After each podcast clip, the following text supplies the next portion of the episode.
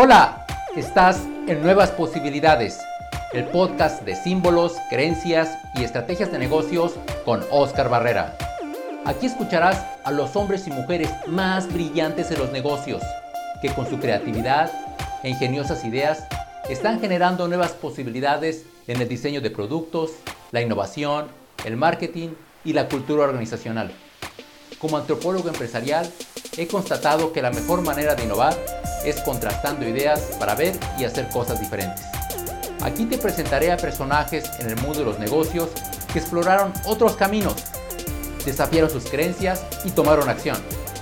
Si estás buscando nuevas posibilidades, hacer cosas creativas y diferentes en tu empresa o negocio, estás en el mejor lugar. Yo soy Oscar Barrera, antropólogo empresarial y soy tu anfitrión. Bienvenida, bienvenido. Pues el día de hoy nos encontramos con Karen García, embajadora de innovación para Bayer de México. Karen, es un gusto tenerte aquí en el, en el podcast Nuevas Posibilidades. Bienvenida. Muchas gracias, Oscar. Feliz de estar aquí contigo y gracias por la invitación. No, es, es fabuloso tenerte aquí. Eh, Karen es eh, coach de innovación de alto rendimiento, es ejecutiva creativa en Bayer, es consultora y también facilitadora empresarial. Ella tiene una amplia experiencia en el ámbito de la innovación y tiene conocimientos, experiencias, metodologías ágiles, Lean Startup, eh, organizaciones exponenciales, Design Thinking. Bueno, ¿qué, qué no tiene experiencia Karen? y, su trayectoria profesional ha sido en los ámbitos de recursos humanos, gestión del cambio, comunicación, alta dirección, creatividad, innovación y coaching ontológico. Pues, hoy va a ser una conversación impresionante que vamos a tener con, con Karen. Me encanta. Karen, pues comencemos desde el principio. ¿Cómo fue que te metiste en esto de la innovación? ¿Y cuál es tu génesis? ¿Cómo fue que entraste en esto? Fíjate que tuve la oportunidad, Oscar, y muy bien lo comentaste, yo estoy en Bayer y tuve la oportunidad de trabajar eh, tres años con el director general de la compañía y estaba yo llevando los proyectos especiales o globales, digamos, que tenía él, ¿no? Llega un proyecto a Bayer que era justamente crear el área de innovación eh, para el país, pero esta era una iniciativa realmente global para toda la compañía. Hubo un cambio, una transformación muy relevante hace más o menos como seis años para todo Bayer. Y ahí es cuando empezó este enfoque hacia la innovación interna, hacia la innovación corporativa. Y así fue como empezó mi viaje, Oscar. Ahí, gracias a, él, a Stefan Gerlich, que era el director en aquel momento, él fue el que me ubica ahí, me dice, mira, Karen, tú tienes muchas posibilidades ahí, te encanta la parte creativa, eres una persona que siempre está buscando las cosas eh, de manera distinta, entonces creo que ahí pudiera ser muy, muy buen papel como embajadora de innovación. Y así empezó, Oscar, ha sido toda una aventura, todo un journey, o sea, es un trayecto realmente, porque muchas veces es ir en contra de la corriente, ¿no? Porque realmente tú estás retando el status quo, estás diciendo que hay que hacer las cosas de manera distinta, a procesos ya muy establecidos, a una organización pues muy tradicional también, muy limitada por ciertas eh, regulaciones, ¿no? Al ser una farma, pues sí tenemos que seguir muchas regulaciones. Entonces, todo eso se convierte en, retos, pero no eh, nada imposible, ¿no? Entonces, creo que ahora tenemos cosas muy positivas que platicar ya después de siete años, ¿no? Y así empecé.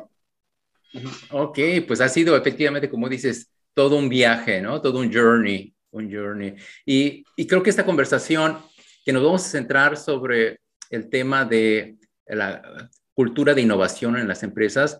Y fíjate qué mejor que nos platiques sobre todo este viaje de innovación eh, con una empresa alemana, Bayer, y con un corporativo, en donde, como bien lo mencionabas, tienen eh, regulaciones, eh, tienen ciertas limitaciones y sobre todo, en yo como te lo digo como antropólogo, porque esa es mi especialidad, trabajar con la cultura de las organizaciones. Eh, la cultura alemana no es la mexicana. Entonces, es una, es una cultura bastante programada, predictiva, y, y, todo tiene un inicio y un fin, y tiene una estructura, ¿no? Creo que la improvisación no es característica de la cultura alemana. Entonces creo que va a ser muy interesante que nos platiques la génesis de la innovación en Bayer. ¿Cómo fue que se dio la cultura de innovación en Bayer? Fíjate que ahorita que lo mencionas, Oscar, hay dos cosas bien relevantes que acabas de decir, ¿no? Lo que nosotros eh, concebimos como innovación y creatividad, que muchas veces decimos, ay, bueno, es lo desestructurado, es la improvisación, es el tema creativo, como que tendemos a pensar que lo creativo es como muy desestructurado, ¿no? Pero no es así, fíjate. Ese es uno de los paradigmas que yo rompí cuando me empecé a meter en todo esto. La innovación es una serie de pasos estructurados que te lleva a un resultado distinto, pero realmente tiene un proceso, realmente hay un proceso que seguir, hay, hay, que seguir un journey, ¿no? Y sí te podría platicar porque pues es desde la creación de cero, esto no existía, hace seis años, siete años, no existía ni área de innovación, ni este mindset, ni este querer tener una cultura de innovación y experimentación. Entonces, ahí eh, yo creo que sí es mucho retar el status quo, romper esos paradigmas. En una compañía, como bien dices, alemana, pues sí seguimos una estructura. Algo muy acertado, yo creo que traía, traían de manera global, es empezar a aprender estas metodologías.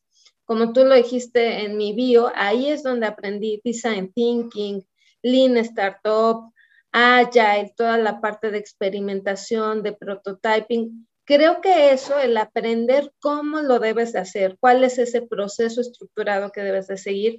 Teníamos fases nosotras muy claras, ¿no? Teníamos la parte de exploración, de ideación, de experimentación, de escalación y todo eso, todo eso, si sigues ese proceso de manera estructurada y ordenada, a veces puedes estar iterando entre una fase y otra, es como vas a poder obtener eh, resultados distintos.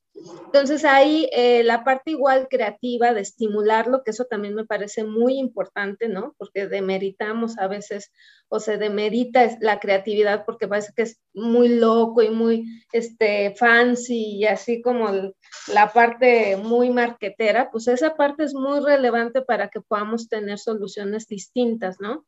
Hablando de innovación, también Bayer le apostó mucho a tener los dos tipos de innovación, la innovación incremental y la innovación disruptiva. Creemos que ambas son importantes. La incremental en una mejora continua, ¿no? Cómo vas mejorando esas características de un producto, de un proceso, pero también muy importante la innovación disruptiva. Cómo rompes con las reglas de, que hoy existen en el mercado para crear otra cosa distinta. Entonces, eh, por ahí nos empezamos a mover, Oscar.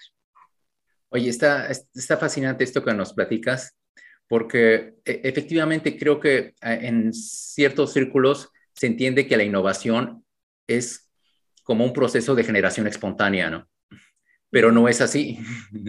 bueno, que, que, bueno, que no es privativo, ciertamente sí ha de surgir, pero en un corporativo creo que necesitas una estructura, ¿no? Como atinadamente mencionas y el ah, porcentaje es menor, Oscar. Los momentos eureka, sí te podría decir que son mucho menores a lo que puedes llegar a crear con un proceso ya más estructurado.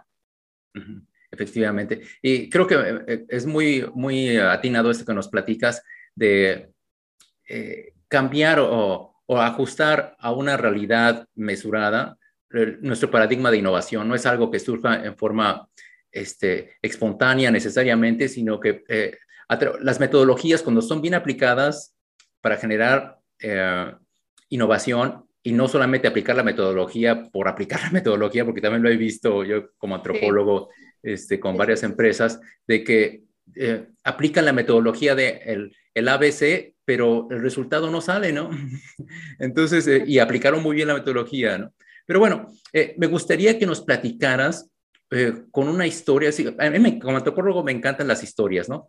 Si nos pudieras platicar una, eh, una historia que tú hayas vivido o observado en cuanto a este proceso de aculturación, el proceso de introducir el paradigma de la innovación en Bayer, qué resistencias y qué, cómo fluyó este, este cambio de chip para trabajar y hacer innovación en Bayer. Si tuvieras alguna historia que pudiera ilustrarnos eh, y que pudiera representar los, los eh, procesos que tuvieron que pasar en Bayern? Fíjate que como historia yo te diría que primero empezamos un grupo de personas muy apasionadas, ¿no? Esto creo que te debe de apasionar. Quienes formamos parte de esta organización, empezamos pocos, hoy eh, continúa conmigo Lorena, ¿no? Lorena Alba, que es parte del equipo de, innovación. Y ahorita nuestro líder, eh, José Antonio Tiburcio, que somos los que lideramos esta, eh, esta organización. Y sí te diría que te tiene que apasionar el cambio, te tiene que apasionar lo que haces. El, tema de la resiliencia es muy importante. El eh, que tienes que estar consciente de que muchas veces las cosas igual no te van a salir como pensabas, de que vas a ir en contra de una estructura que ya está muy bien establecida. Y sabes, a mí me llamó mucho la atención alguna vez que yo me acerqué eh, porque lo primero que hicimos fue acercarnos a los directores, a los gerentes, ¿no? Y en ese tiempo yo me acerqué a un gerente, me acuerdo mucho del área de ventas, ¿no? Le decía, mira, eh, te platico de qué se trata, cuál es nuestra agenda de innovación, qué es lo que queremos hacer. Y él me escuchaba y ya cuando terminé de hablar, ¿no? Me dejó hablar todo mi speech, toda la presentación que yo traía así ultra este, linda y diciéndole el por qué y demás. Y muy serio me decía, oye Karen, pero ¿por qué tenemos que cambiar si lo sabemos hacer muy bien? Si lo que hacemos lo sabemos hacer muy bien, ¿por qué cambiar? ¿No? Entonces creo que esa parte de decir, a ver, si lo que hacemos lo hacemos bien, si es Bayer es bueno, ahora ¿por qué me dices que tengo que cambiar? ¿No? Entonces, creo que esa parte también de perspectiva al futuro, de que no te puedes quedar en lo que tienes, ¿no? Así pasaron grandes empresas, ¿no? Ejemplos, ¿no? Como el tema de Kodak, el tema de Blockbuster, ¿no? Que ya son a veces hasta tan trillados, es por eso, ¿no? Porque a veces, pues si ya lo que hacemos lo hacemos muy bien, sí, pero el mundo ahora gira de manera tan rápida. Vivimos en estos ambientes buca, como bien sabemos, pues ahora tenemos que ir dos pasos adelante. Tienes que mirar también hacia el futuro. Entonces, ese tipo de paradigmas y este tipo de cuestionamientos que cuando a mí me lo hizo, sí me, la verdad es que al principio me decía, pero ¿por qué? Si los de, sabemos hacer muy bien, ¿por qué me estás diciendo que yo tengo que hacer las cosas de manera distinta? Y ese, ese también fue un aprendizaje, Oscar. Yo creo que todo cambio debe de tener un por qué y un para qué también. Si las personas no entienden eso, de por qué yo tengo que cambiar, pero para qué lo tengo que hacer y eso qué conmigo, o sea, esto que tú me estás diciendo, qué conmigo, cómo me va a beneficiar, cómo va, creo que ahí es donde está también la parte de, del éxito de pues, un change management, ¿no? De un cambio de mindset, así lo decimos. El tema de mindset es sumamente relevante para que se dé la innovación. Y, este proceso tiene sus etapas, y yo te diría que la primera etapa que muchas veces me decían, Karen, pero es que es como mucho de marketing, de innovación, y parece que están haciendo campaña de, este, publicitaria, ¿no? De, de, innovación. Pues es que así tienes que empezar con tema de comunicar cuál es ese beneficio, para qué lo estamos haciendo. Y nosotros tenemos muy claro para qué. ¿Para qué? Para apalancar nuestra misión Ciencia para una vida mejor salud para todos, hambre, con, eh, hambre para nadie, ¿no? Entonces, creo que eso es muy relevante, tener un para qué estás haciendo todos estos cambios. Fíjate que esto que nos estás compartiendo es, es crucial, ¿no? El, en la innovación, si no tenemos en consideración en todo proceso para desarrollar la cultura de innovación, si no tenemos como marco para circunscribir lo que estamos haciendo, como es la misión, la visión de la organización. Si esa no es nuestra brújula, entonces, ¿cuál es, qué estamos haciendo, no?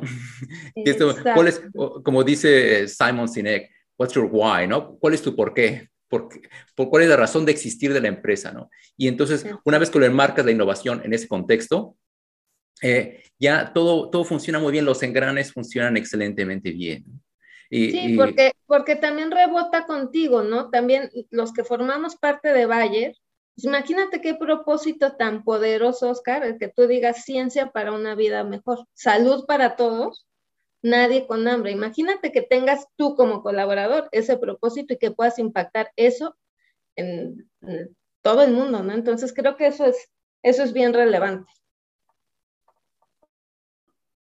Ok, ya, ya nos estuviste diciendo ah, algunas cosas que, que, hicieron para impulsar la cultura de innovación en Bayer, como las campañas de publicidad que nos decías, ¿no? De, vender la idea de innovación, ¿no? Al interior de la empresa, ¿no? Con el, con el cliente interno. ¿Qué otras actividades hicieron para impulsar la cultura de innovación? Pues mira, eh, creo que también ahí te tienes que aliar con, con, los negocios, ¿no? Yo te decía, somos tres, imagínate tres, ¿no? Para una organización tan grande, pues ¿qué tienes que encontrar? Esos embajadores dentro de los negocios. Esas personas también que les resuena auténticamente este tema de cambiar, de hacer las cosas diferente, de mejorar, de encontrar nuevos modelos de negocio, de generar conexiones. Entonces, lo que hicimos nosotros fue tener estos embajadores, ¿no? Estos coaches de innovación que también pudieran ayudarnos en los negocios a poder identificar esos proyectos donde podríamos empezar a, trabajar, ¿no? En donde podríamos estar generando valor. Yo creo que también ese es un punto importante, Oscar. Como área es importante que generes valor, ¿no? Si no generamos valor a la organización como en todo, ¿no? Eh, no, no, no, no tiene una razón de ser porque te están integrando. Entonces, creo que, que, eso también era muy importante, tener bien clara cuál era nuestra propuesta de valor y ahora lo trabajamos mucho con, con, con Tibu, ¿no? que es nuestro líder, tener claridad en nuestra propuesta de valor, tener claridad en nuestro portafolio de servicio, cómo íbamos a hacer ese deployment de ese portafolio de servicio. Entonces, creo que, que ahí en eso también está la clave, el, poder ofrecer, ¿no? Esta, este diferenciador a la organización. Y hoy mucho estamos trabajando en generar estas conexiones con otras industrias. En la parte de Open Innovation también es importante. Si bien nosotros somos buenos en muchas cosas, pero también hay otros que nos pueden ayudar a ser todavía mejores, ¿no? Podemos generar estas sinergias, estas conexiones, este ganar-ganar, más hablando ahora con el tema de transformación digital, integrar tecnologías, integrar este, nuevas soluciones. Entonces, todólogos no podemos ser y ese es otro aprendizaje, ¿no? ¿Cómo puedes aliarte también con los mejores en otras disciplinas, pues para tener eh, pues, e, estos resultados? Ahora un mensaje de nuestro patrocinador, Antropología Corporativa Consultoría. Antropología Corporativa somos nosotros, expertos en innovación y cambio cultural ayudamos a empresas a crear nuevas posibilidades. Somos expertos en la cultura y en el comportamiento humano y usamos las herramientas de la antropología y las ciencias sociales para ayudarte a conocer tanto a tus clientes como a tus colaboradores, tanto sus deseos, frustraciones y problemáticas. Hacemos investigación, diseño y estrategias para ser creativas e innovadoras propuestas de productos o servicios que resuelven atinadamente los retos de las personas. Si deseas entender aún mejor a tus clientes para diseñar productos o servicios innovadores y disruptivos, o si deseas entender a tus colaboradores para crear una cultura que hará crecer tu empresa, en Antropología Corporativa te podemos ayudar. Vemos el mundo de forma diferente. Ahora regresemos a la entrevista. Estás compartiendo mucho valor, hablando de valor, estás compartiendo mucho, mucho valor en esta entrevista. Me agrada mucho, me fascina.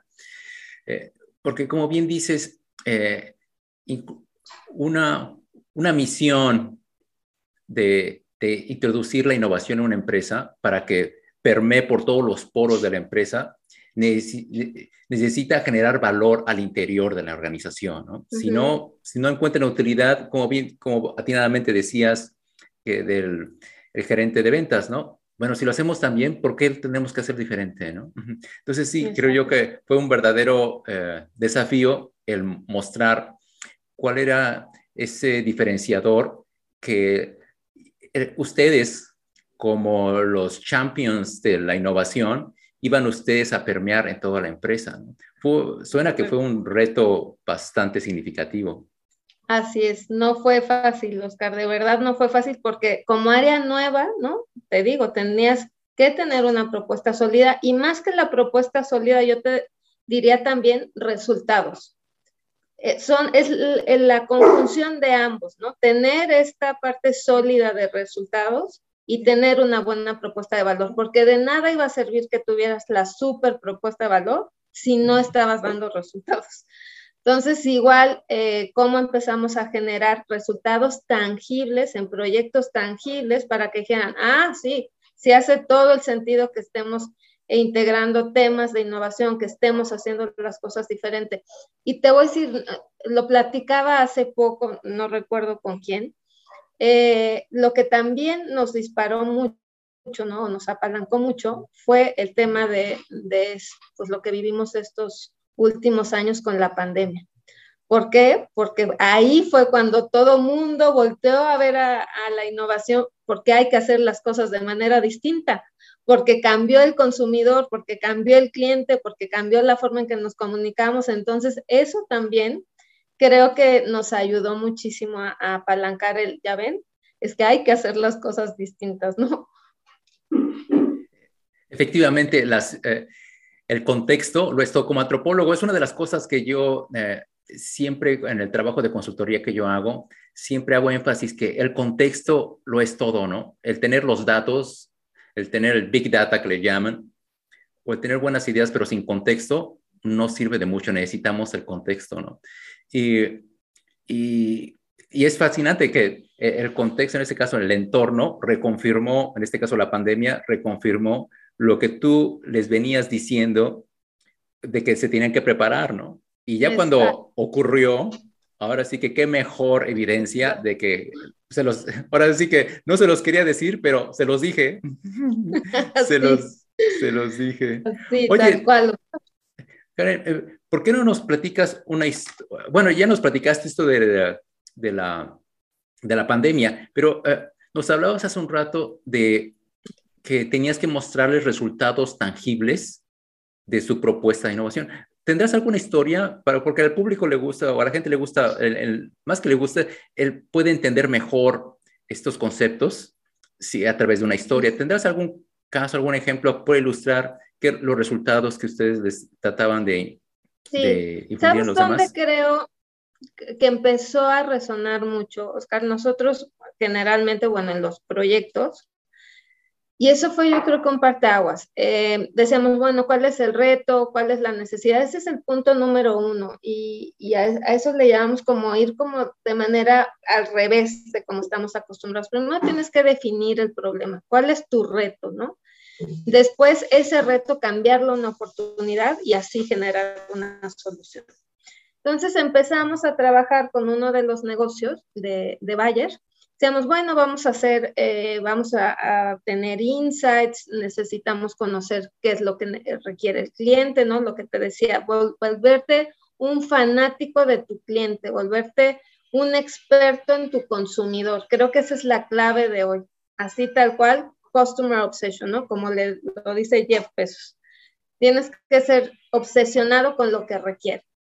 Entonces empezamos a, revisarlo, ver qué vamos a hacer, bueno, focus groups y demás. Bueno, pero creo que algo fue que fue revelador es que nosotros empezamos a llevar a las oficinas de Bayer en la medida de lo posible, ¿no?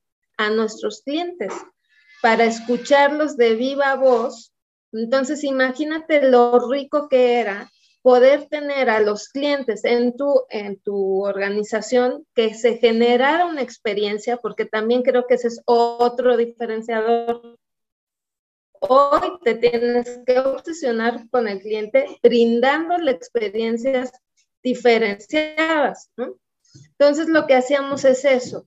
En lugar de nada más estar tras el escritorio y a ver, vamos a ver y vamos a hacer un workshop, nada más, pues sí, pero vamos a co-crear, es muy diferente que nosotros detrás del escritorio empecemos a generar ideas, pero eso no va a servir si no, no le genera valor al cliente. ¿Por qué no lo integramos dentro del proceso y que sea en conjunto como estemos generando las soluciones? Porque normalmente, y tú que eres antropólogo lo debes de saber, cuando alguien te dice, tienes que hacerlo así, pues dices, ay, caray, pues, ¿quién dice o por qué? Pero si en cambio te invitan a generar esa solución y tú mismo eres parte de esa solución, ya no lo sientes impuesto porque tú lo creaste. Este proyecto es casi tan tuyo, o sea, es tuyo como mío, ¿no? Entonces creo que eso fue uno de, igual te lo platico como historia, cuando estuvieron los clientes en nuestro piso 7, nosotros tenemos un piso dedicado a la innovación y generamos justo estas dinámicas de co-creación y de generar soluciones, de verdad salían fascinados con la experiencia que les habíamos eh, dado, ¿no? Tanto como en el tema de marca, como aprender cómo lo hacemos en, cómo hacemos innovación en Bayer, como en la solución que estábamos dándoles a ellos. Entonces, creo que esa es nuestra historia de, de éxito, cómo puedes generar experiencias eh, diferenciadas, ¿no? Integrando a tu cliente y co-creando con ellos. Esto que nos, esto último que nos acabas de compartir es lo que ahorita en muchos ámbitos, sobre todo en el marketing, en el, en el diseño de productos y servicios, eh, les ha caído el 20, como decimos aquí en México, ¿no?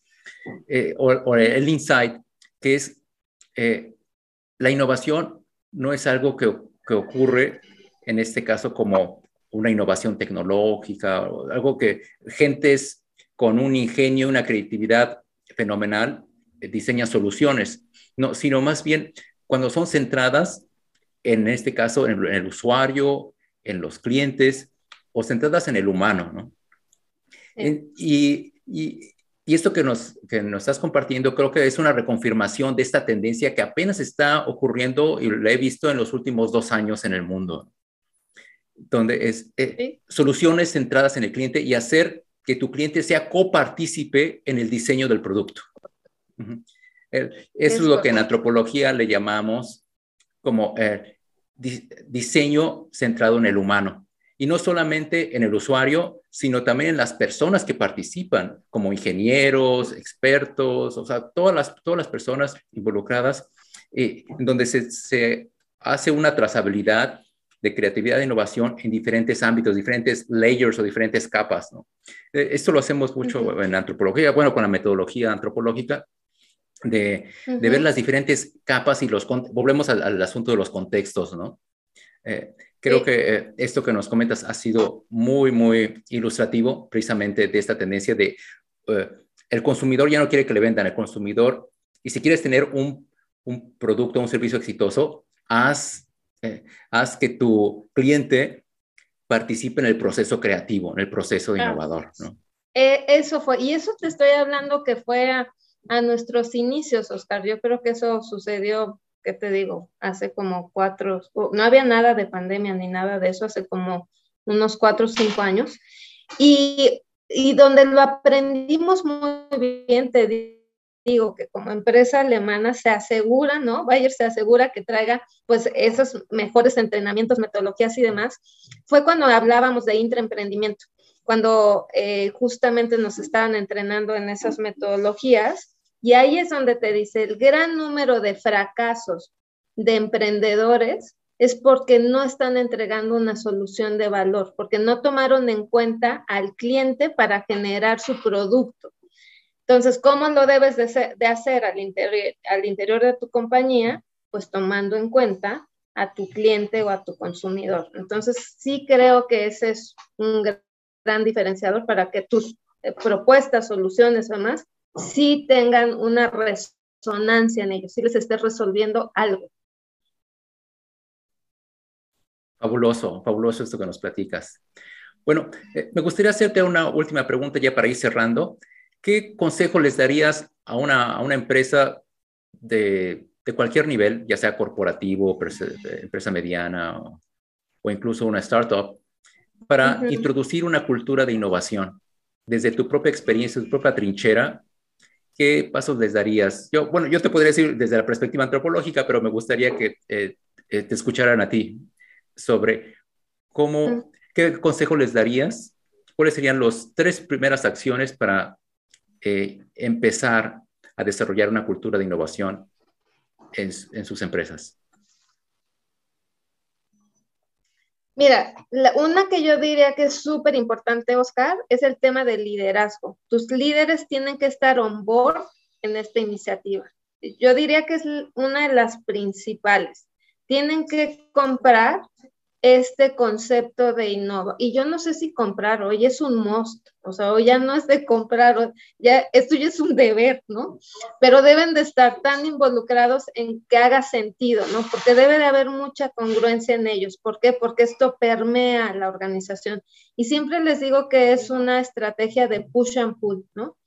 Tiene que estar eh, la parte del liderazgo completamente eh, de acuerdo con esta cultura de innovación y de experimentación, pero ser congruente en lo que se dice y en lo que se hace.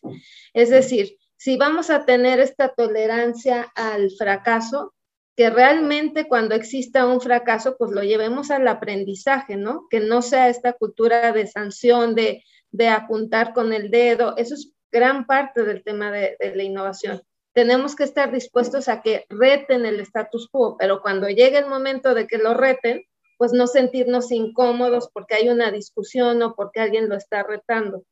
Entonces ahí es donde hablamos de, de, la congruencia. Creo que eso es súper importante. Eh, creo que lo que te decía, el aprendizaje de, de, método, ¿no? El aprendizaje de cómo lo debemos de hacer, yo no soy ortodoxa en las metodologías y tú lo dijiste muy bien. Creo que las metodologías ahí están y tú las debes de acoplar a cómo es la cultura de la organización.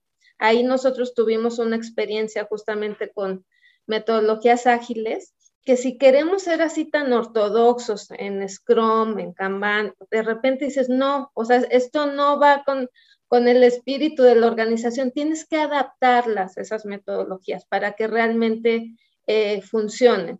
Tienes que generar eh, este mindset en los colaboradores y debes de abrir foros, debes de crear foros porque de repente se siente que la innovación es lejana, lejana y en mi día a día, pues no, eso nada más va para el área de marketing o va para el área de research and development. No, todos podemos innovar, pero para que eso suceda, debes de acercarlo a todos los niveles, ¿no? Abriendo foros, pláticas, charlas.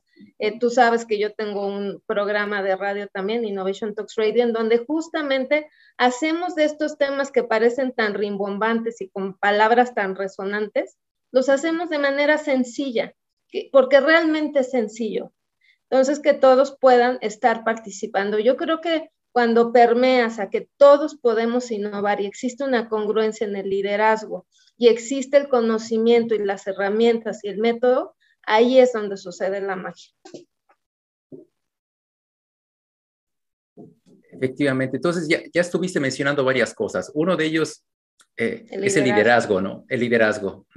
Que haya congruencia el conocimiento de método. El, el, otro es el, aprendizaje de métodos, de metodologías y el, y, el tercero sería el cambio de chip, ¿no? El, el mindset. ¿No? ¿Sería el tercero? Yo diría que es acercar estos conceptos a todos los niveles de la organización. Ese sería el tercero, generar estos espacios, estos foros para que sí exista este concepto de todos podemos innovar. Y también muy importante, yo creo que para, y te lo dije al principio, para que esto pues se vea que tiene un valor, es comunicar los logros de innovación, comunicar lo que se está haciendo, lo que se ha logrado, eh, esa transformación que se ha tenido. Eso también es muy importante. Sí, muy, muy atinadamente me parece esto de comunicar los logros, ¿no? No, no, nada más es eh, ver de que se hacen estas metodologías, etcétera, sino muéstrame, muéstrame los resultados, ¿no? ¿Cuál es la aportación de valor? ¿no? ¿Cuál es la aportación de valor que se vive en el día a día, ¿no? Exactamente, porque ese es otro paradigma que hay que romper en la innovación, Oscar. La innovación no solamente son ideas, yo te diría que es la mitad, ¿no? Ahí te falta medio camino. La innovación es la implementación de buenas ideas, de ideas que estén generando valor y que resuelvan necesidades de tus clientes. Eso es. Si no está implementado esa, si no está implementada esa idea, no sirve de nada. Sí, una, idea puede ser una, una buena idea, pero no será una gran idea hasta que no esté implementada, ¿no? Corre, y te voy a decir por qué pasa mucho porque para llevar una idea a la implementación hay mucho trabajo de por medio, muchas barreras que hay que quitar, muchas cosas que hay que construir, muchas reuniones que hay que hacer. O sea, es mucho trabajo realmente llevar una idea a la implementación, pero ahí reside la magia, porque ahí es donde está el aprendizaje, ahí es donde está la iteración, ahí está el refinamiento con tu cliente. Es en ese proceso. Efectivamente, creo que acabas de, mencionar muy bien este journey, ¿no? Este, viaje desde la idea hasta la solución, ¿no? O sea, hay muchas cosas que ocurren en el Inter, en donde desde el momento que se identifica una problemática, se concibe la idea, hasta el momento en que esa idea se implemente, bueno, se desarrolla la, el, el, instrumento, el prototipo, el producto, etcétera, hasta que resuelve ese problema, ¿no? Hasta la solución. Creo que es un gran, un gran viaje. Es correcto, es correcto. Karen, pues ha sido formidable, eh, has, has, compartido mucho valor, los, eh, el público y la audiencia que te escuchó o que te está escuchando, estoy seguro que quedaron, yo quedé en lo personal muy, muy complacido, eh, ah, compartiste mucho valor y, y, estoy seguro que será de gran ayuda para todos los escuchas. Un placer. Agradezco mucho por todo este, toda esta información que nos compartiste y pues eh, muchísimas gracias a nombre de todo el público. Gracias a ti, Oscar, y muy buena tarde para todos. Ah, algo, algo que, se me estaba olvidando. Dinos, por favor, Si, la, si las personas estuvieran interesadas en contactarte, ¿cuál sería la mejor forma de contactarte? En mi LinkedIn, ahí me pueden contactar, Karen García, y me, les va a aparecer Karen García Bayer, ahí soy la primeritita que aparezco. Entonces, esa es mi mejor manera de contactarme. Excelente. Yo también lo voy a incluir en las notas del episodio. Pues ya, lo, ya lo tienen ahí en LinkedIn. Karen, te lo agradezco mucho y gracias por todo. Muchas gracias a ti, Oscar.